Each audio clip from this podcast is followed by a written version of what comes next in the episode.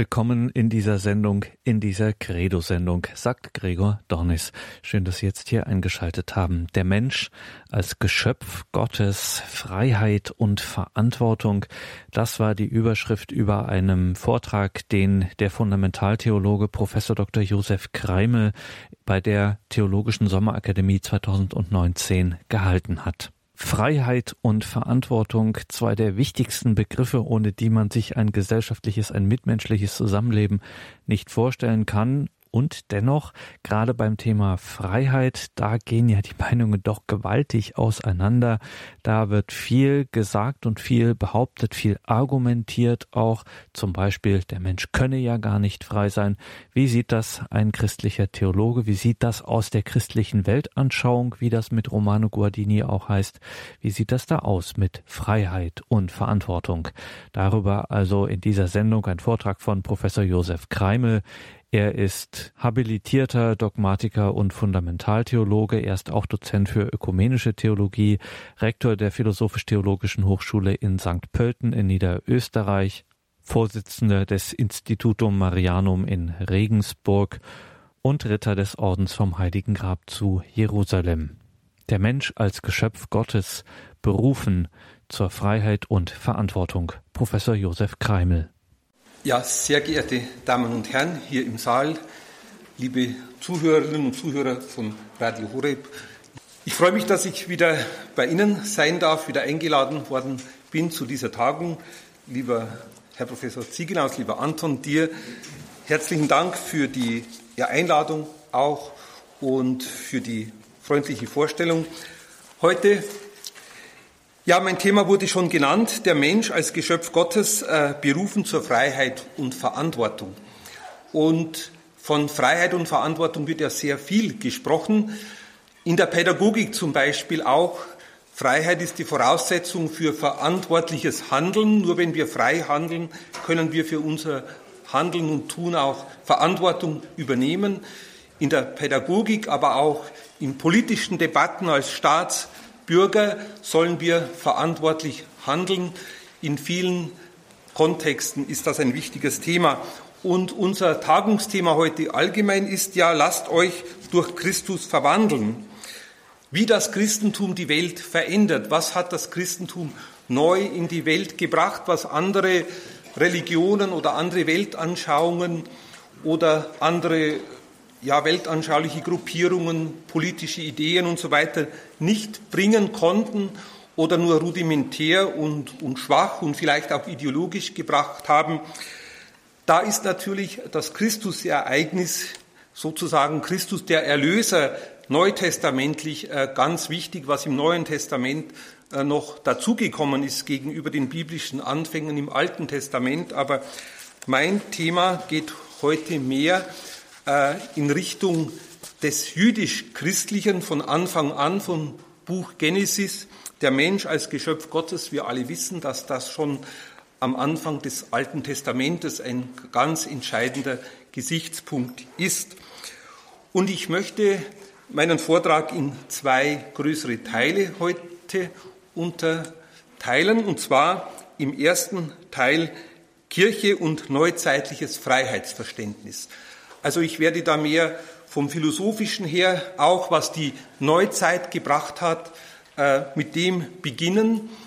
Äh, die Neuzeit seit Kant und den ja, neuzeitlichen Philosophen hat man ja die Freiheit äh, als etwas, was der Mensch aus sich selbst und nur aus sich selbst tut und verantwortet und einsieht, gesehen. Und man hat ja in der Neuzeit mehr vom christlichen Hintergrund des Schöpfungstheologischen abgesehen. Und da ist die Neuzeit auch ein wenig vom christlichen, hat ein wenig vom christlichen äh, Abstand genommen. Und im zweiten Teil möchte ich dann, ich äh, sage das schon am Anfang, äh, mich stärker auch auf Romano Guardini, diesen bedeutenden Theologen und Religionsphilosophen beziehen, der sehr stark die Geschöpflichkeit des Menschen, die Gottesbeziehung als konstitutives Element der menschlichen Person gedeutet hat und das Schöpfungstheologische, so wie ich das heute ein wenig vorstellen möchte, äh, sehr deutlich in den Mittelpunkt seiner Überlegungen gestellt hat. Also erstens zunächst die Kirche und neuzeitliches Freiheitsverständnis. Der Frage des Verhältnisses zwischen dem kirchlichen Wahrheits- und Freiheitsverständnis und den neuzeitlichen Freiheitsprozessen kommt eine große Bedeutung zu. Also das sind sozusagen zwei Größen einer Ellipse, kann man sagen. Die Freiheit kann ja, muss sich ja auf etwas richten, sonst ist sie Willkürfreiheit, sonst ist sie beliebig. Äh, sie hat keine Orientierung. Die Freiheit muss ein Ziel haben, nicht nur äh, Freiheit wovon, dass, ich, dass mir niemand Aufträge gibt, dass ich frei bin von Befehlen oder Anweisungen, aber Freiheit auch wozu? Mit einem Sinn, mit einem Ziel muss die Freiheit gefüllt werden. Und ja, das ist ganz allgemein gesagt die Wahrheit. Was ist wahr für mich in meinen Einstellungen, in meinen Überzeugungen? Daraufhin soll sich die Freiheit ausrichten. Und vom christlichen Glauben her gesehen ist die Wahrheit natürlich Gott, ja, und das Evangelium, die christliche Wahrheit. Und da gibt es und hat es immer wieder äh, Spannungen auch gegeben, wie diese beiden Größen Wahrheit des Glaubens und Freiheit des Menschen einander zugeordnet werden können und sich aufeinander beziehen können. Freilich darf in diesem Zusammenhang die Neuzeit nicht in verkürzter Weise als einheitlicher und einliniger Prozess verstanden werden. Die geistigen Strömungen der Neuzeit sind äußerst vielfältig und verwickelt. Mit Recht hat der Philosoph Joachim Ritter, er war der Lehrer von Robert Spähmann, Robert Spähmann ist uns ja ziemlich gut bekannt, mit Recht hat Joachim Ritter von der Zweigleisigkeit der modernen Geistesgeschichte gesprochen, zu der Descartes Methode genauso gehört wie Pascals Logik des Herzens. Ich kann diese beiden äh, Zugänge zum Freiheits- und Wahrheitsverständnis nur ein wenig andeuten.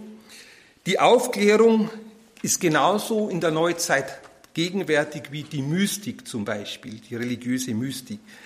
Also man kann die Neuzeit nicht nur eingleisig auf eine Richtung hin interpretieren. Für die neuzeitliche Theologie stellt sich die dringliche Aufgabe, die verschiedenen Dualismen, einige habe ich eben genannt, miteinander zu versöhnen. Dennoch kann man einen gemeinsamen Nenner der neuzeitlichen Kultur ausfindig machen, nämlich die Wende zum Menschen als Ausgangspunkt und Kriterium für die Zuwendung zur Welt und für das Verhältnis zur Tradition und zur Religion. Nicht mehr Gott ist der Ausgangspunkt des Nachdenkens, Gott als Schöpfer am Anfang, sondern der Mensch, der die Fragen stellt. Von anthropologischer Wende hat man da auch gesprochen. Die autonom verstandene Freiheit des Menschen, das heißt, das seiner selbstbewusste, sich selbst bestimmende und entwerfende Subjekt ist Kern und Brennpunkt des neuzeitlichen Bewusstseins. Also der Mensch als Person, als Subjekt, der erkennt, der handelt. Der Mensch ist im Mittelpunkt in der Neuzeit.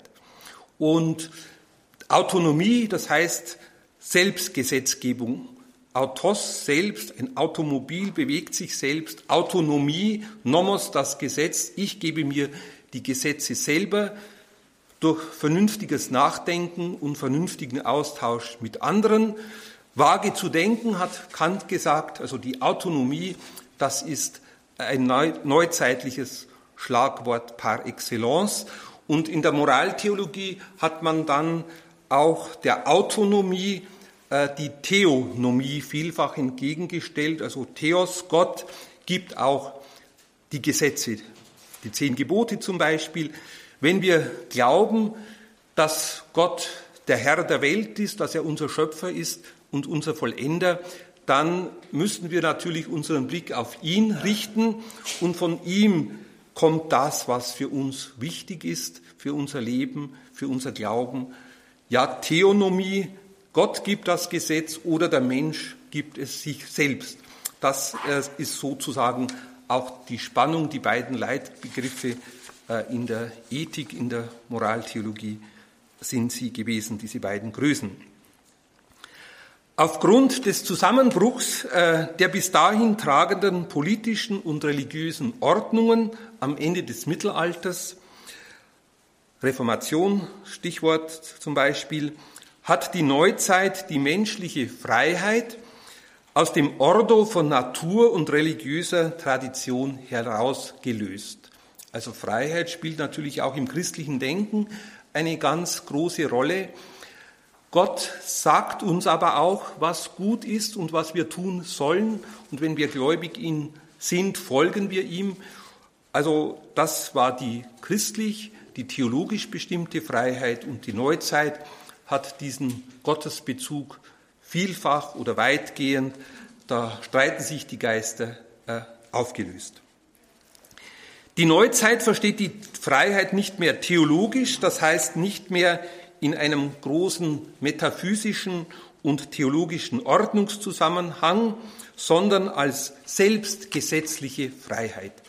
Der Mensch gibt sich selbst sein Gesetz und auch, das ist auch äh, das Prinzip politisch dann der Demokratie, wenn alle nicht manipuliert einfach ihre Meinung äußern können und ihre Stimme abgeben können und auch in Diskussionen sich einbringen können, dann wird das Gemeinsame für alle Gute und Verbindliche in Gesetze gegossen, aber die Menschen bringen sich ein. Das ist nicht eine göttliche Ordnung, sondern von Menschen gemachte Ordnung. Das Gegenteil wäre die Theokratie, wie wir sie im Islam noch kennen, die Scharia. Gott gibt die Gesetze und deswegen auch das Problem äh, mit der Demokratie im Islam zum Beispiel.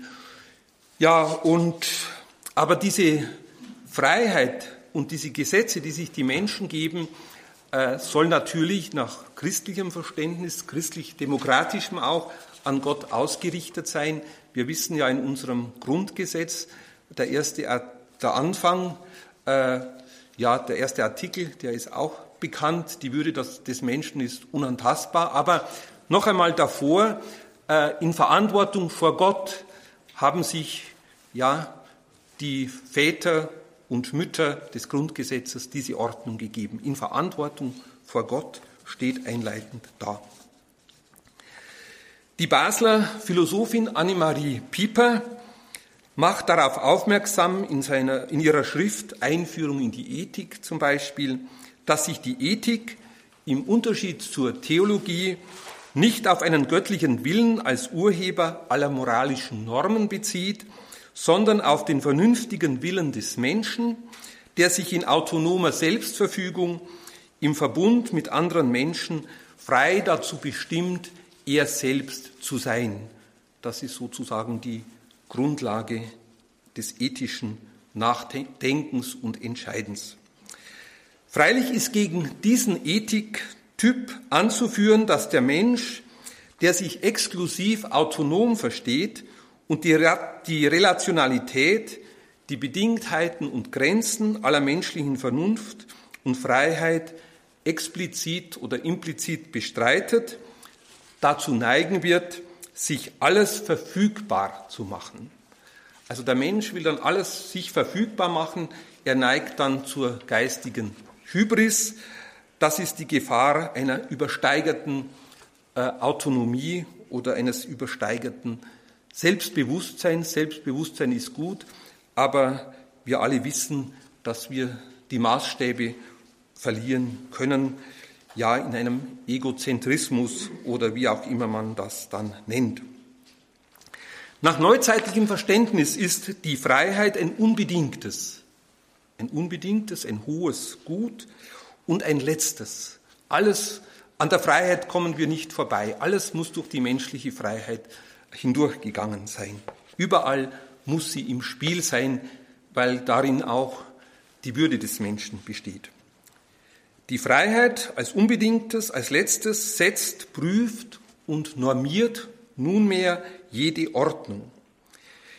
Die menschliche Freiheit wird zur zentralen Instanz der Selbstvergewisserung des Menschen. Die herausragende Bedeutung der neuzeitlichen Idee der Freiheit ist unbestreitbar. Die erkennen wir natürlich auch vom Glauben her an. Aber sie muss, um das gleich noch einmal zu, vorwegzunehmen oder noch einmal zu sagen, sie muss sich auf Gott hin öffnen. Das ist das Gläubige, das Religiöse, das Christliche.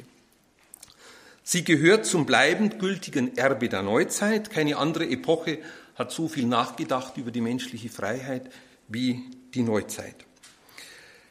Sie ist Erbe der Neuzeit, die wesentliche christliche Impulse auch aufgenommen hat und weitergebildet hat. Zum Beispiel auch, dass alle Menschen gleich sind, also gleich wertvoll äh, von der Gott-Ebenbildlichkeit des Menschen her. Also dieses neuzeitliche Freiheitsdenken hat, verdankt sich wesentlich auch äh, dem Schöpfungsbericht und der biblischen Einsicht von der Gott-Ebenbildlichkeit des Menschen. Das ist die tiefste Begründung. Im Griechentum gab es das so nicht. Da gab es frei, da gab es Sklaven, aber dass alle in ihrer Würde gleich sind, das ist etwas Urchristliches. Auf der anderen Seite müssen wir aber auch äh, das Elend und die tiefe innere Ambivalenz des neuzeitlichen Freiheitsverständnisses sehen.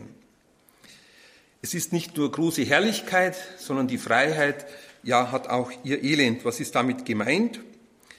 Je entschiedener die neuzeitliche Selbstgewissheit, selbst Gott und Vorsehung spielen wollte, keine göttliche Autorität mehr über sich anerkennen wollte, desto mehr fiel sie einer heillosen Überforderung anheim. Wenn ich alles selber erfinden und machen und überlegen und ausdenken und konzipieren muss, dann kann der Mensch auch äh, sehr schnell wieder unfrei werden, äh, weil er einfach sich nicht mehr zurechtfindet. Also gewisse vorgegebene Ordnungen oder Traditionen sind durchaus auch gut. Äh, und zur Tradition wird ja langfristig nur das, was sich auch bewährt hat. Also die Orientierungslosigkeit, die ist dann eine negative Folge oft vom Freiheitsgebrauch. Der Weg der Selbstbegründung, der Mensch nicht mehr in Gott begründet, sondern er begründet sich selbst, führte in der Neuzeit auch ins Bodenlose. Insofern ist Nietzsche in gewisser Weise zum Testamentsvollstrecker der Neuzeit geworden mit seinem tiefen Fall in den Nihilismus.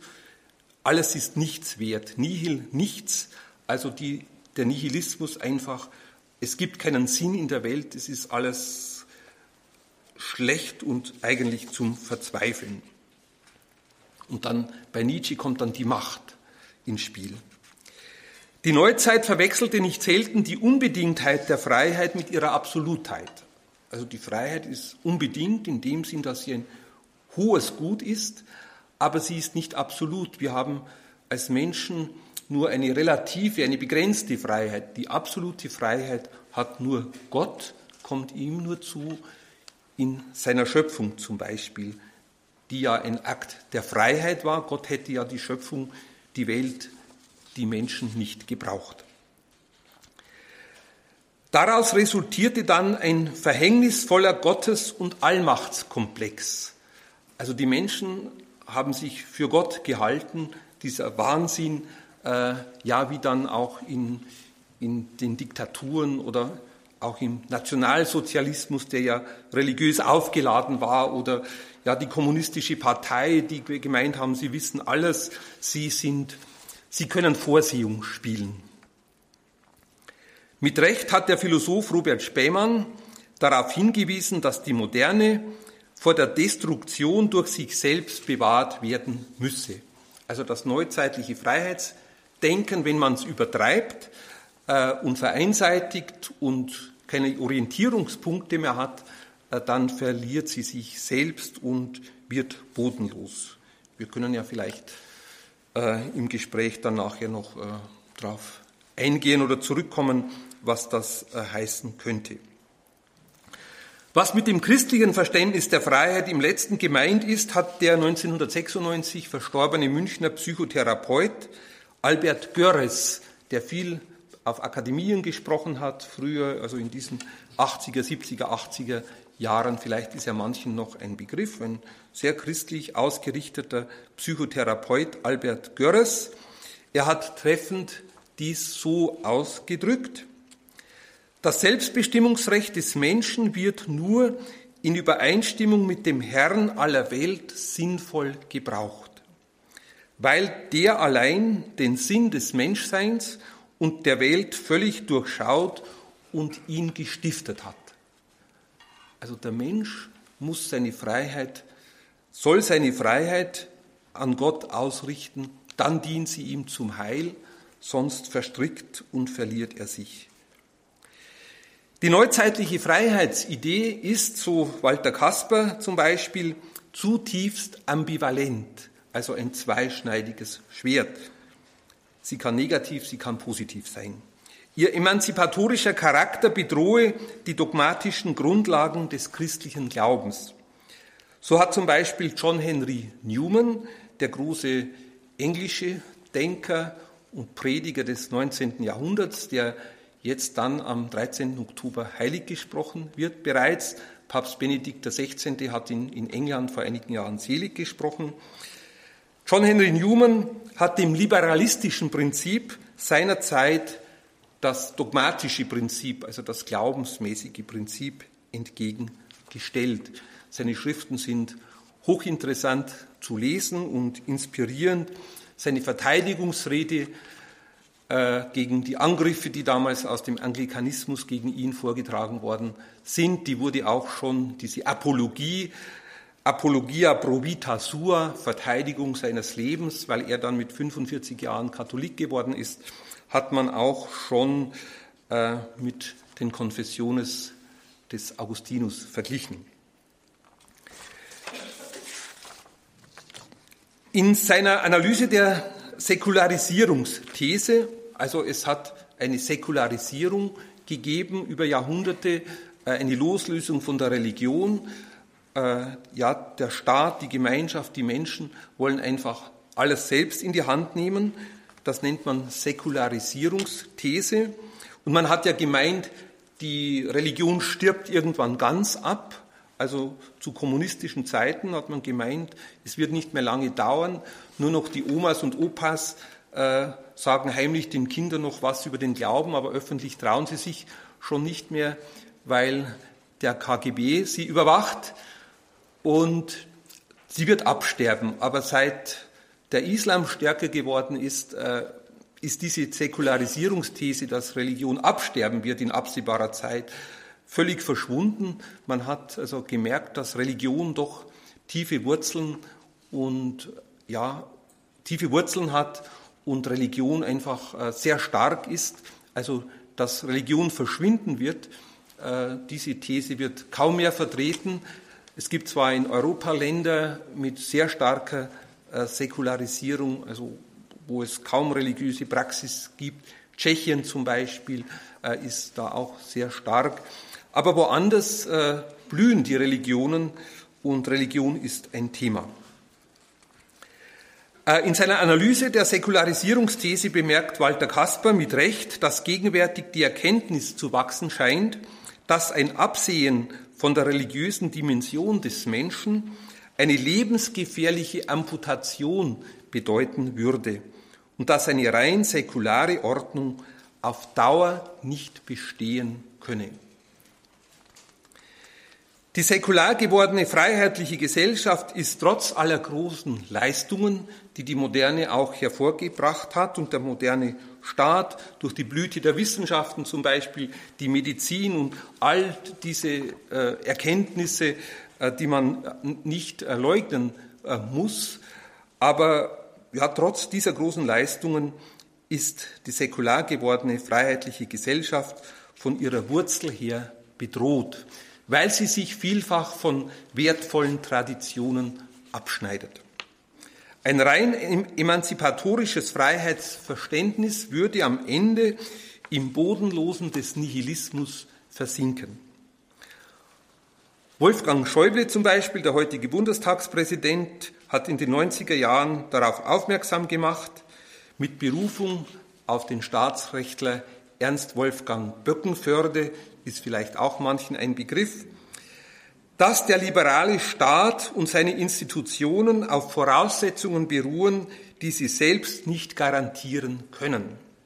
Also der moderne Staat lebt einfach vom guten Willen, von der Hilfsbereitschaft, vom freiwilligen Engagement der Staatsbürger.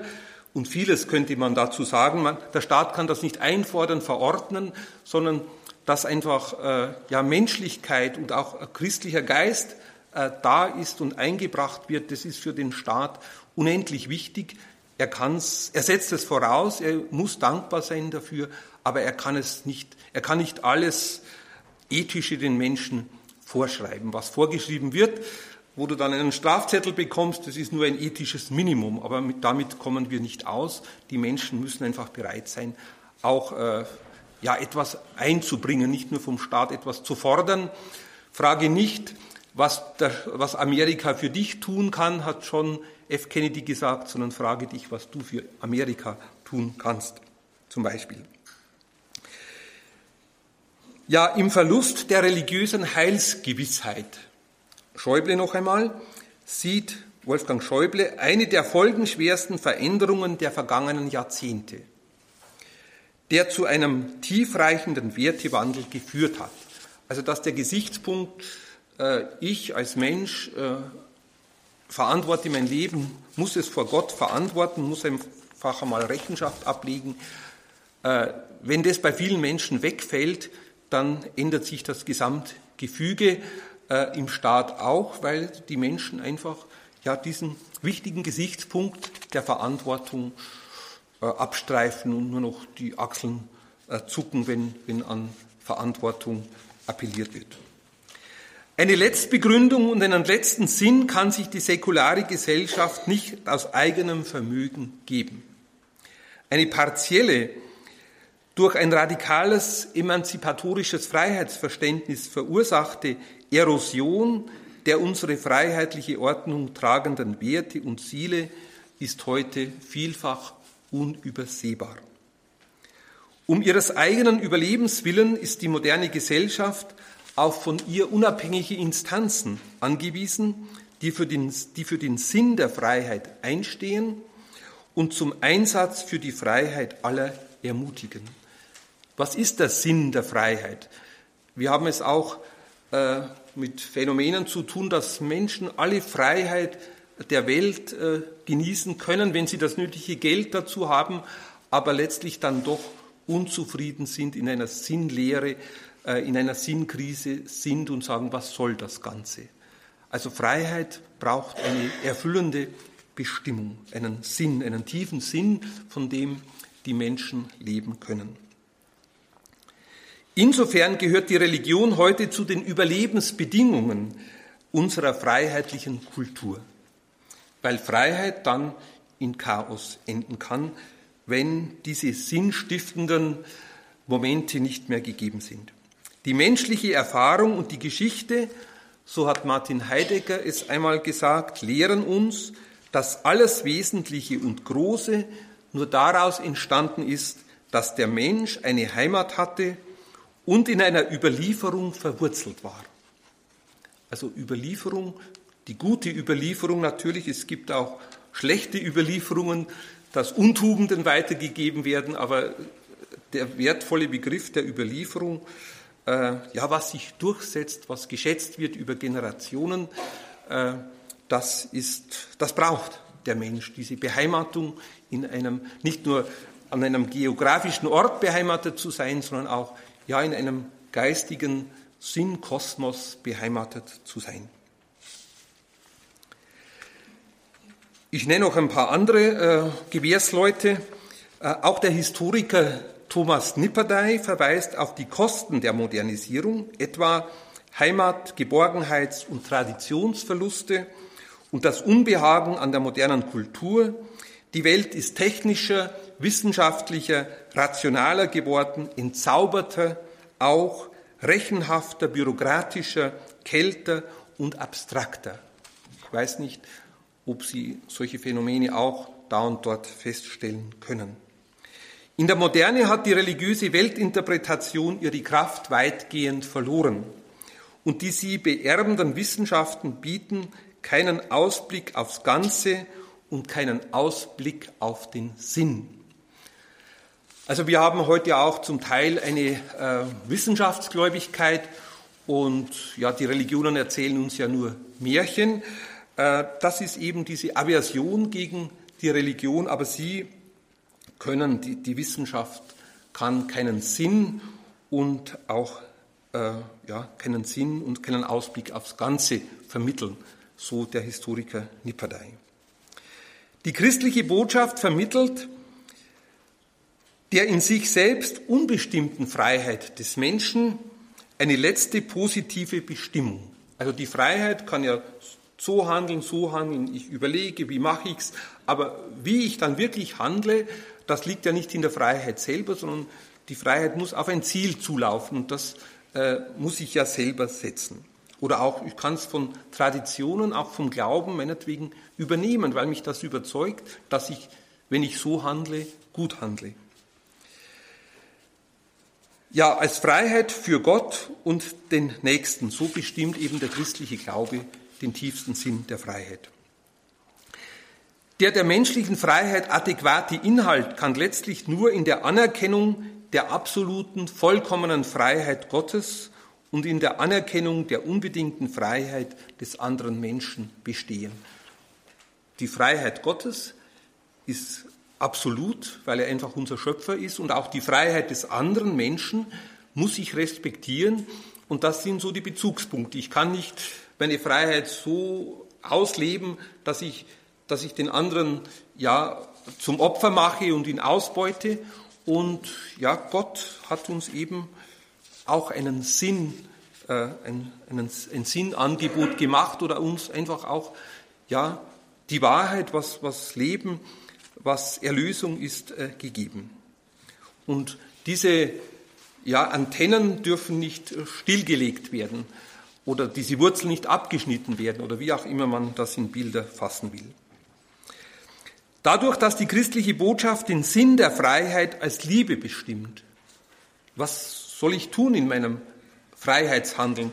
Das letzte Ziel ist, die Liebe zu leben, gibt sie der menschlichen Vernunft gleichsam eine prophetische Inspiration, die christliche Botschaft, indem sie falsche, die Freiheit okkupierende Verabsolutierungen, man könnte auch sagen Vergötzungen, aufdeckt, die christliche Freiheit kann in der Gesellschaft, also auch in der großen Gesellschaft, wo auch Nichtchristen und Agnostiker leben, da kann die christliche Freiheit eine große appellative und motivierende Kraft entfalten. Die freiheitliche, die neuzeitliche Freiheit ist, ja, hat Fragmente und Samenkörner, so sagen schon die Kirchenväter äh, teilweise, jener Wahrheit, die in ihrer Fülle in Jesus Christus erschienen ist. Also Jesus Christus ist die Fülle der Freiheit und auch die Neuzeit hat bestimmte Freiheitsmomente erkannt. Das sind Samenkörner, Teile dieser Freiheit in, in Gott, in Christus. Ja, und das Erbe der Aufklärung, also dieses Freiheitsdenken kann auch, so hat es Papst Benedikt mehrmals gesagt, auch in das christliche Erbe in den christlichen Glauben hineingebaut werden.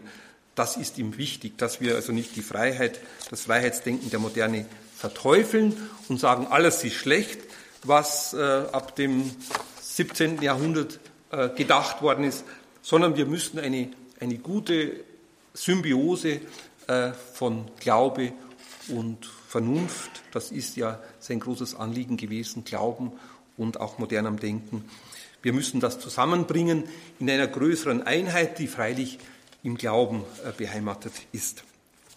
Das war jetzt mein erster Teil, also die Freiheit in der Neuzeit. Das war vielleicht ein bisschen, ja, recht ein bisschen abstrakt auch, aber jetzt wird es ein wenig konkreter. Und zwar der zweite Punkt, die Gottesbeziehung als konstitutives Moment der menschlichen Person. Also die Gottesbeziehung das ist ein unaufgebbares Moment des Menschen. Die, mit dieser Beziehung steht und fällt er, wenn er, die, wenn er diese Verbindung gehabt. Also wir haben ja, ich habe jetzt vorzutragen versucht, dass das moderne Freiheitsverständnis, das neuzeitliche sich auch von Gott abgelöst hat. Der Mensch wollte alles selber machen und erfinden und ja, die Gottesbeziehung vom Glauben her. Und da stütze ich mich jetzt weitgehend äh, auf Romano Guardini, dieser ja in den 50er, 60er Jahren, 1968 ist er gestorben, äh, haben ihn viele gelesen, vielleicht haben ihn auch manche unter Ihnen noch äh, in München kennengelernt. In seinen Vorlesungen waren ja oft 500 Leute und er hat auch eine Menge von Büchern geschrieben, die sehr verbreitet sind. Und er ist in der Münchner Ludwigskirche bestattet. Romano Guardini, also ein bedeutender Theologe und Religionsphilosoph. Und er hat 1948, also ein paar Jahre nach dem Zweiten Weltkrieg, an der Pariser Universität Sorbonne einen Vortrag gehalten auf der Suche nach dem Frieden, drei Jahre nach Kriegsende, wo er wichtige christliche Gesichtspunkte, die heute noch genauso aktuell sind wie damals, formuliert hat und wo er einfach das neuzeitliche Menschenbild, das sich von Gott ablöst, kritisiert und ein deutliches Plädoyer für das christliche Menschenbild ablegt. Und das schließt hier an dieses Freiheitsverständnis und Verantwortung an. A, vier Unterpunkte.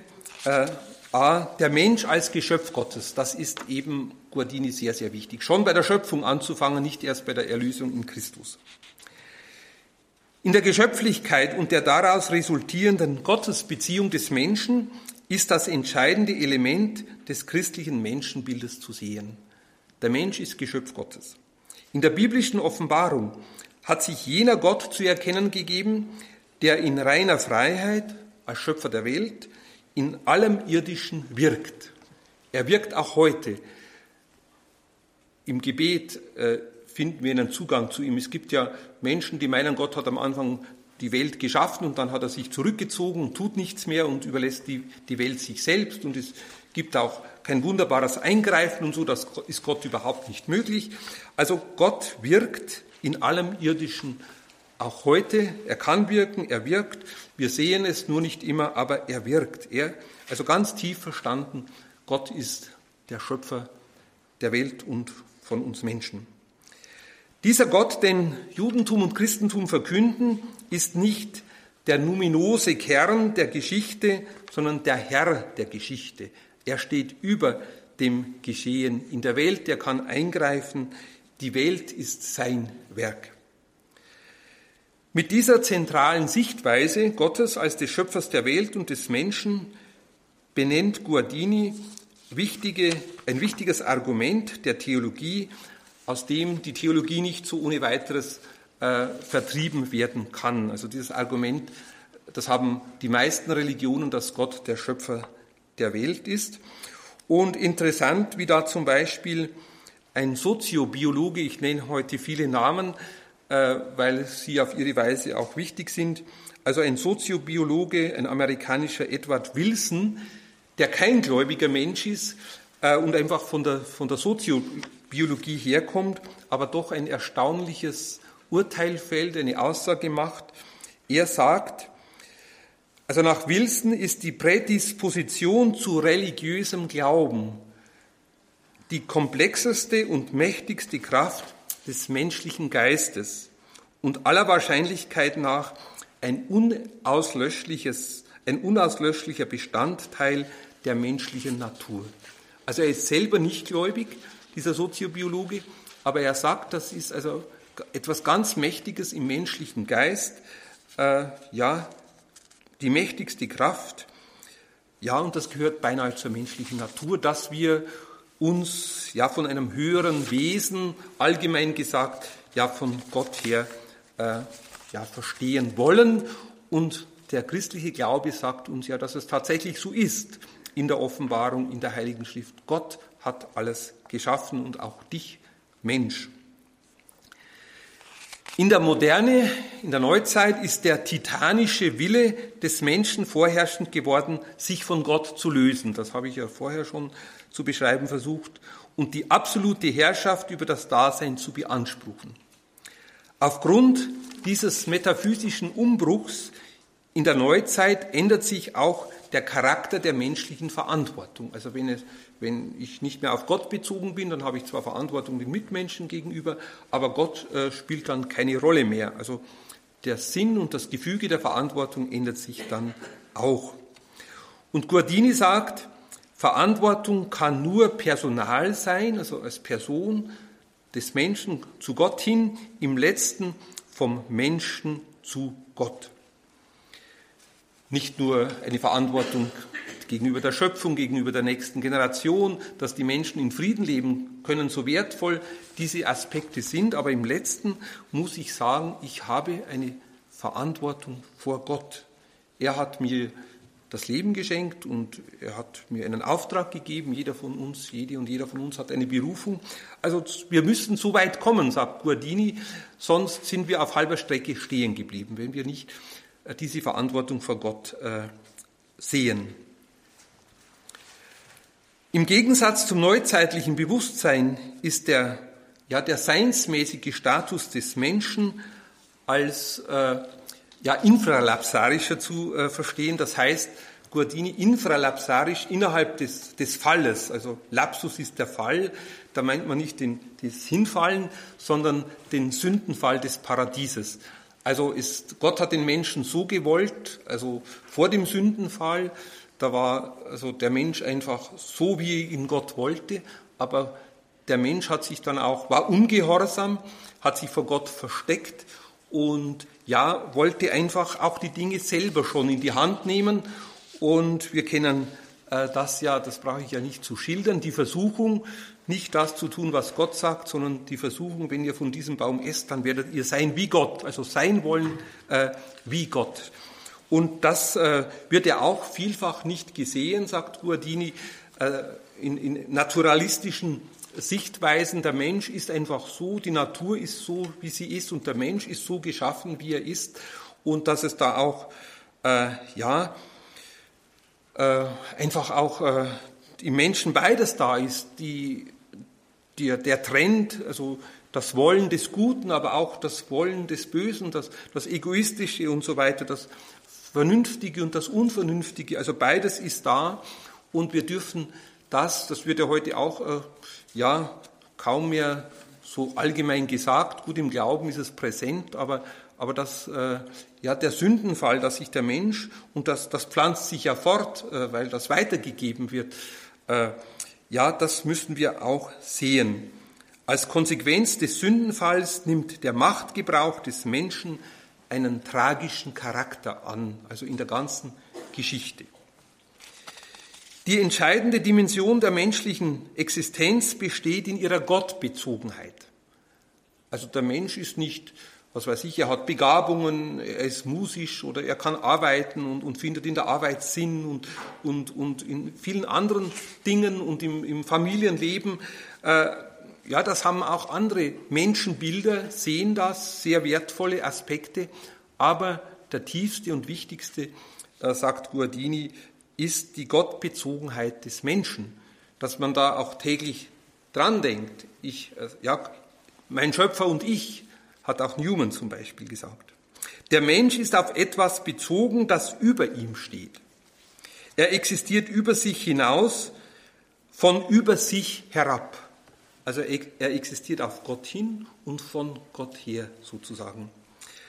Durch den Sündenfall ist das menschliche Dasein und, und die Gottesbeziehung radikal erschüttert worden. Das geht zurück in der Menschheit bis auf die Anfänge. Das neuzeitliche Bewusstsein, jetzt kommen wir wieder zur Neuzeit, dann kommen wir wieder zum christlichen. Das neuzeitliche Bewusstsein, weil nämlich durch diese Gegenüberstellung manches deutlicher wird, das neuzeitliche Bewusstsein hat den Menschen üblicherweise und fälschlicherweise als natürliches Wesen bestimmt. Das ist eben die Natur des Menschen äh, aber Guardini sagt, nein, nein, der Mensch, so wie wir ihn geschichtlich kennen, wie er ist, das ist die gefallene Natur. Also Gott hat ihn eigentlich viel anders, äh, schöner haben wollen. Ja, also das neuzeitliche Bewusstsein hat den Menschen als natürliches Wesen bestimmt, das grundsätzlich in Ordnung ist, in Übereinstimmung, in Übereinstimmung mit sich selbst und mit dem Ganzen der Natur. Also ein gewisser Naturalismus, so ist es in der Natur und der Mensch ist Teil der Natur und so ist er von Anfang an.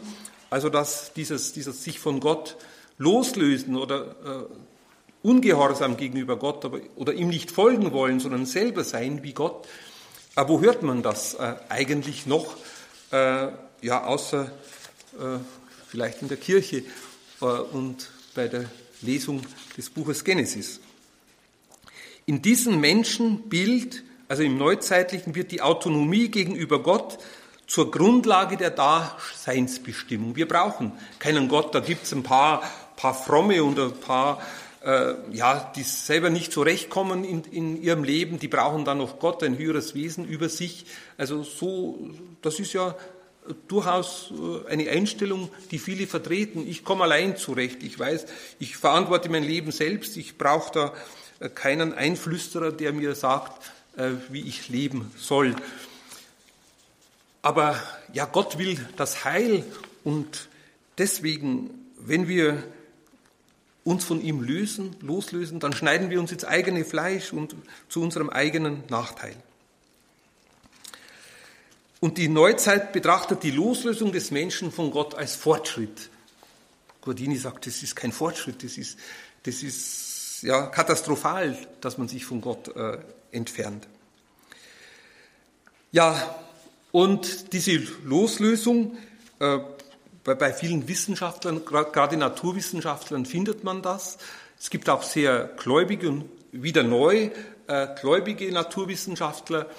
Äh, Im 19. Jahrhundert war da eine, eine starke Konfrontation Kirche und Naturwissenschaft. Da haben die, Athe, die atheistischen Naturwissenschaftler das Sagen gehabt.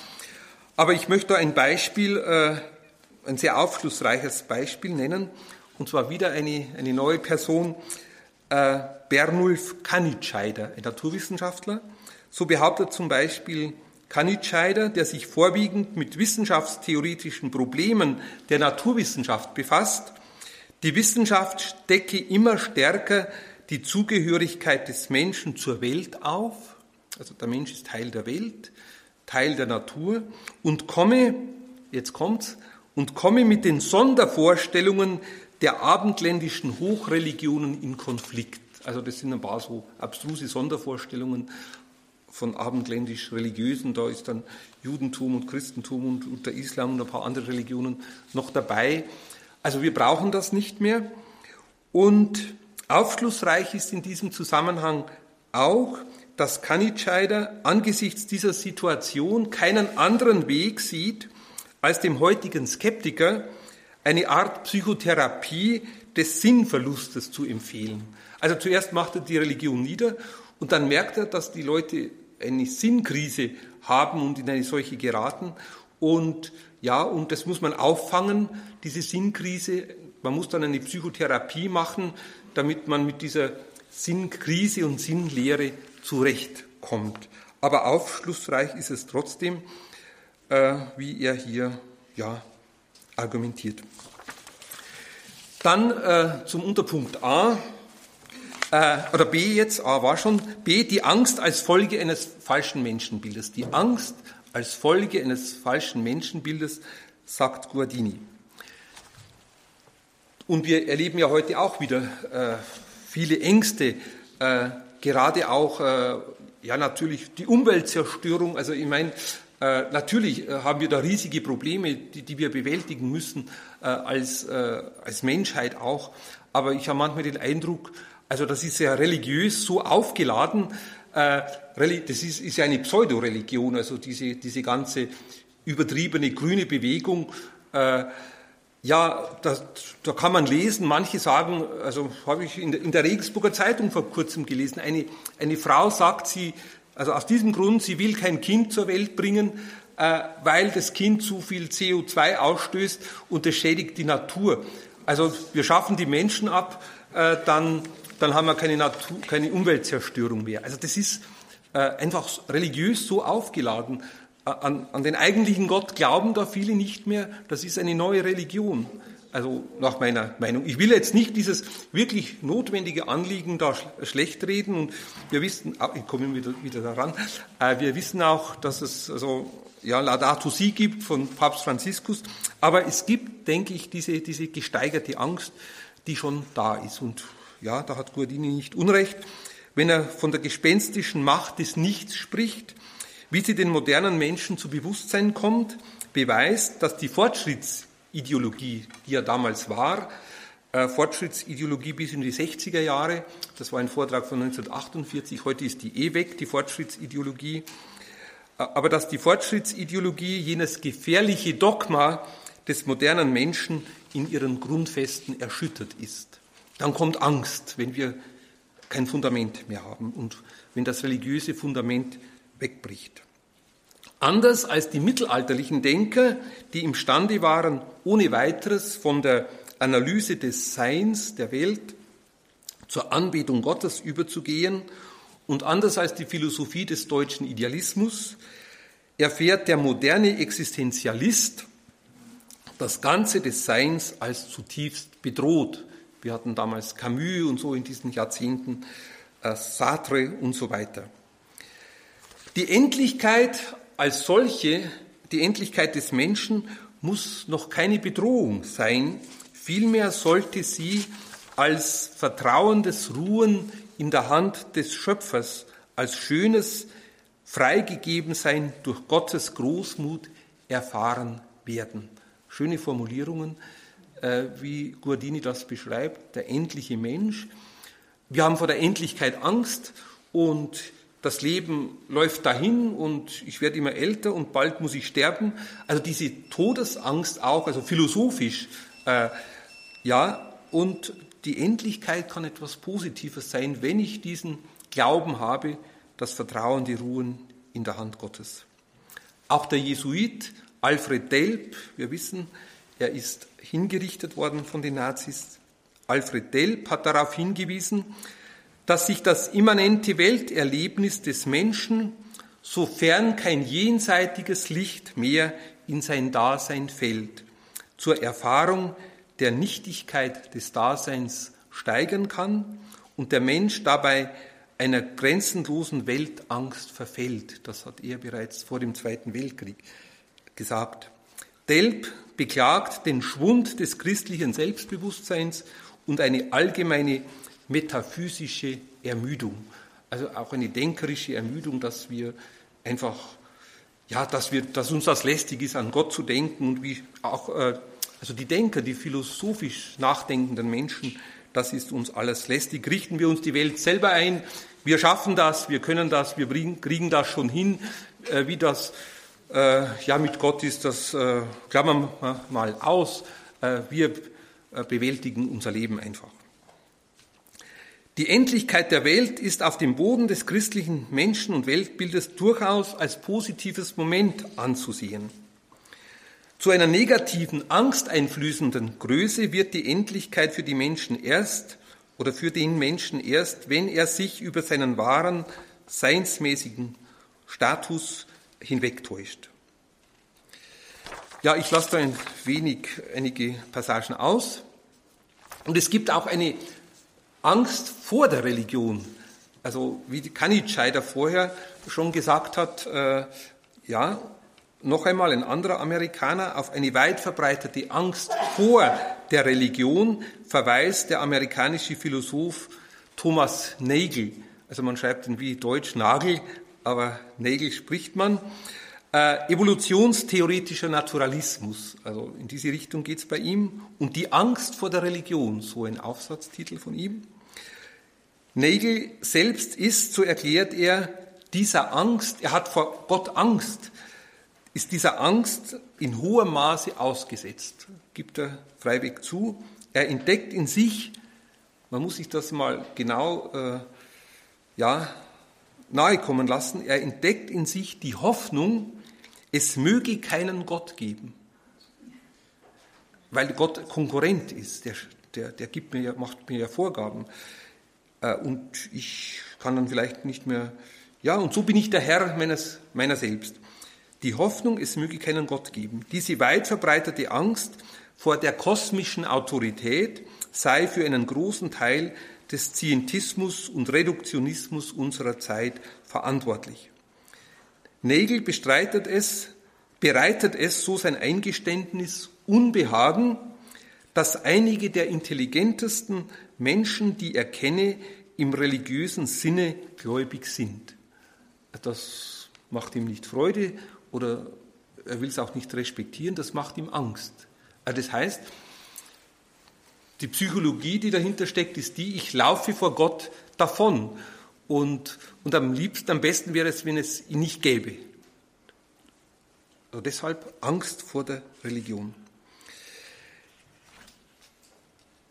Ja, in seiner Kritik des neuzeitlichen Menschenbildes verweist Guardini mit Nachdruck auf die tiefgründige Ambivalenz des menschlichen Wesens.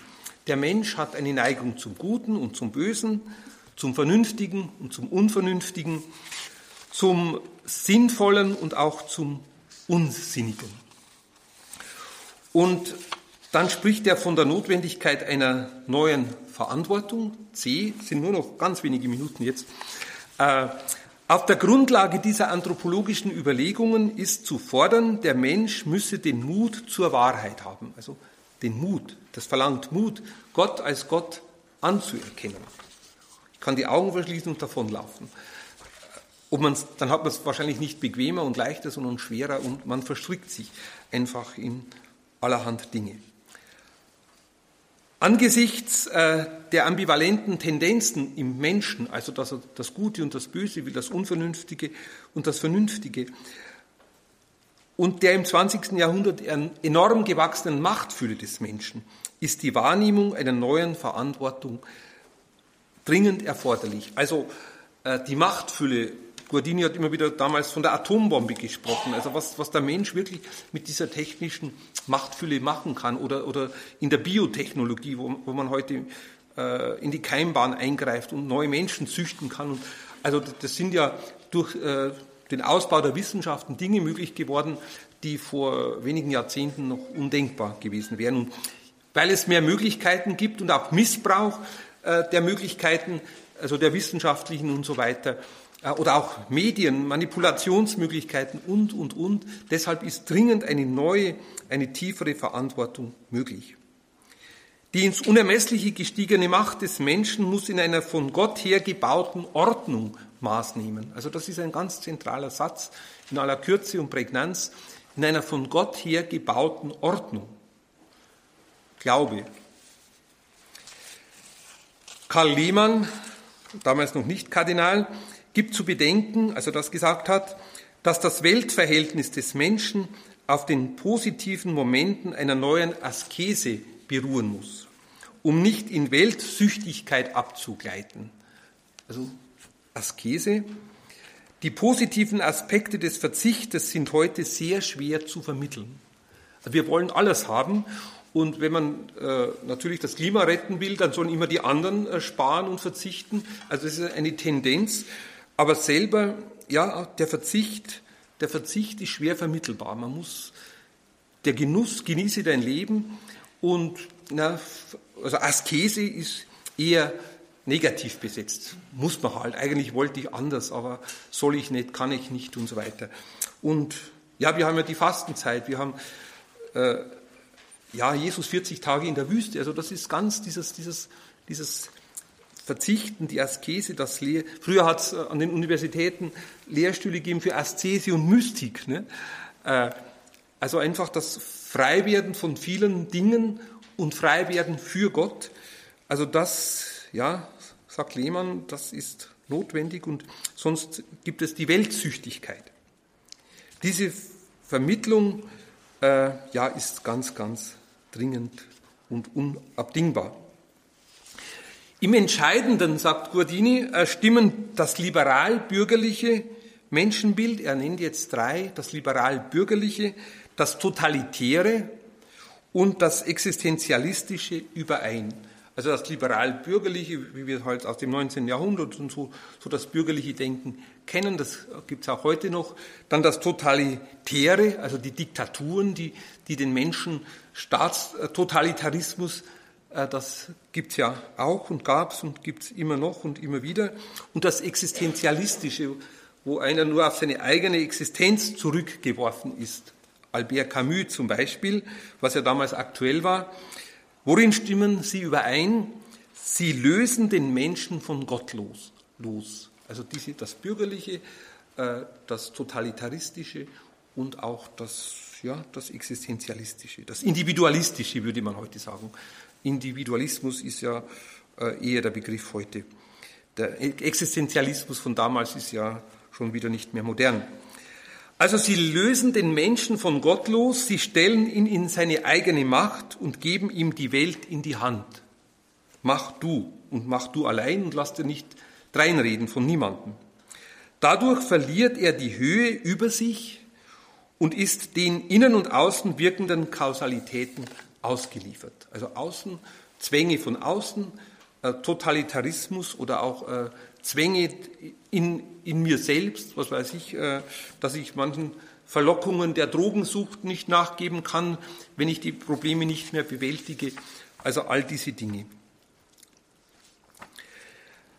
Den von Guardini benannten Maßstab der Wahrheit, Mut zur Wahrheit, nämlich Mut, die Gottesbeziehung zu leben und zu bedenken, hat mit verblüffender Parallelität schon ja, der römische Philosoph Seneca äh, aufgestellt. Die, die Sätze klingen ganz ähnlich, das möchte ich Ihnen jetzt nicht vorenthalten.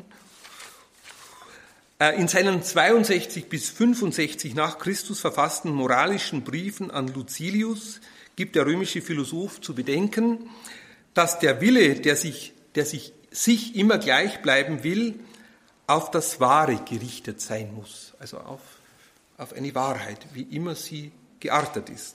Aber wir müssen die Wahrheit suchen. Wer sich auf die öffentliche Meinung, diese unbeständigste aller Führerinnen, verlässt, ist außerstande, zu irgendeiner Klarheit zu gelangen die öffentliche Meinung. Und wie viele und wie sehr sind wir heute von der öffentlichen Meinung oder von der veröffentlichten Meinung abhängig und Umfragen und wer richtet sich nicht alles nach Umfragen und wie denkt die Mehrheit und so weiter. Also das ist ja sehr beliebt geworden. Äh, ja, die Versuchung ist groß, also dass man sich einfach äh, nach den Umfragen nach der öffentlichen Meinung richtet. Die Freiheit des Menschen, der als Untertan eines Königs geboren ist, sagt Seneca, als Untertan eines Königs, äh, Gutes, äh, als Untertan Gottes könnte man christlich sagen, aber nicht als Untertan, der geknechtet wird, sondern Freunde nenne ich euch nicht mehr Knechte. Aber er ist, steht in einem Bezug, er steht nicht völlig frei, beziehungslos da, sondern er ist ja Untertan eines Königs. Nach Seneca besteht, so Seneca in seiner Schrift vom glücklichen Leben, im Gehorsam gegenüber der Gottheit haben schon diese altrömischen Weisen gesagt. Die nachaufklärerische Gesellschaft lebt bis heute, also das sagen auch Analysten der, der heutigen Gesellschaft, die man als postchristlich bezeichnet, die noch von christlichen, ich sage es jetzt einmal drastisch, von christlichen Restbeständen lebt. Manche sind noch mehr oder weniger christlich und irgendwie hat man noch christliches Denken aus der Jugend im Kopf, aber eigentlich hat man den Glauben schon abgestreift, weil man ihn ja nicht mehr braucht. Also ich karikiere jetzt, gell? Aber, aber viele denken ja so. Die nachaufklärerische Gesellschaft lebt bis heute von einem christlich alteuropäischen Fundus an Ideen und Haltungen, der unersetzlich weiterwirkt. Also es ist noch unter der Decke, auch wenn man sich nicht mehr explizit christlich versteht, doch unter der Decke noch ein gewisses christliches Denken da, weil man es einfach, weil man in dieser Tradition aufgewachsen ist. Das Christentum erweist sich in Europa als Heilmittel gegen die durch Sinnlehre, Wertverlust und Gemeinschaftsverdrossenheit verursachte gesellschaftliche Konsenskrise. Also die gibt es ja, wir lesen davon und hören darüber. Äh, und da ist ja das, das Christentum mit, ja, mit seinem, seinen zentralen Glaubensinhalten doch, denke ich, auch ein Heilmittel ja, für die Zukunft, eine, eine, ja, eine Inspiration, eine, eine prophetische, ein prophetisches Reden. Und ich komme jetzt zum allerletzten Punkt, das ist nur noch ein Zitat. D. Äh, die Entscheidung zwischen dem christlichen Menschenbild und, der, und, den Ideologien der Empörung, so nennt es Guardini, also das christliche Menschenbild und äh, verschiedene Ideologien, ich habe gerade drei Menschenbilder genannt, äh, der Empörung, das ist ein Ausdruck von ihm, den er oft gebraucht, äh, ja, die sich einfach gegen Gott von ihm abwenden und, und aufbegehren und sich empören, dass also, ja, dass ich mich nach Gott richten soll. Dieses Zitat ist auch aus diesem Pariser Vortrag von 1948 und ich lese ihn jetzt langsam vor äh, und muss den dann auch nicht mehr kommentieren. Lassen Sie ihn einfach auf sich wirken. Das ist sozusagen eine Zusammenfassung äh, dessen, was ich im zweiten Teil sagen wollte und was Guardini äh, gesagt hat und was meiner Meinung nach auch für heute ja, eine ganz wichtige Botschaft ist. Er hat uns auch heute was zu sagen. Also Zitat Guardini, hier liegt der entscheidende Punkt. Der Mensch muss wieder in die Ordnung treten. Die Ordnung geht primär zu Gott, dem Schöpfer, Herrn und Richter. Der Gehorsam gegen ihn bildet den Kern aller Ordnung. Von daher kann der Mensch auch Ordnung schaffen in sich selbst, zwischen seiner Macht seiner Macht und seinem Leben, denn im Verhältnis zum Herrn der Welt hat er den archimedischen Punkt, auf den er sich stellen kann. Und diesen Herrn der Welt hat er dabei zum Bundesgenossen. Gott ist nicht nur die höchste Idee, sondern Wirklichkeit. Nicht nur der Urgrund der Welt, sondern Person. Er ist nicht nur der Sinn des Daseins, sondern Handelnder. Gott ist im Begriff, eine Geschichte zu führen und der Mensch, der an ihn glaubt, tritt in das Einvernehmen mit Gottes Willen. Ich danke für Ihre Aufmerksamkeit. In der heutigen Credo-Sendung hörten Sie den Mitschnitt eines Vortrags von Professor Josef Kreimel von der Philosophisch-Theologischen Hochschule in St. Pölten. Er sprach zum Thema der Mensch als Geschöpf Gottes, berufen zur Freiheit und Verantwortung. Diesen Vortrag hielt Professor Kreimel bei der Theologischen Sommerakademie 2019 in Augsburg. Das kann man nachhören auf einer CD und auch in unserer Mediathek. Schauen Sie dazu auf horeb.org beziehungsweise in die Radio Horeb App. Und jetzt wird es Zeit, dass es um 21.30 Uhr weitergeht mit der Sendereihe Nachgehört. Danke Ihnen allen fürs Dabeisein. Einen gesegneten Abend und eine behütete Nacht wünscht Ihr Gregor Dornis.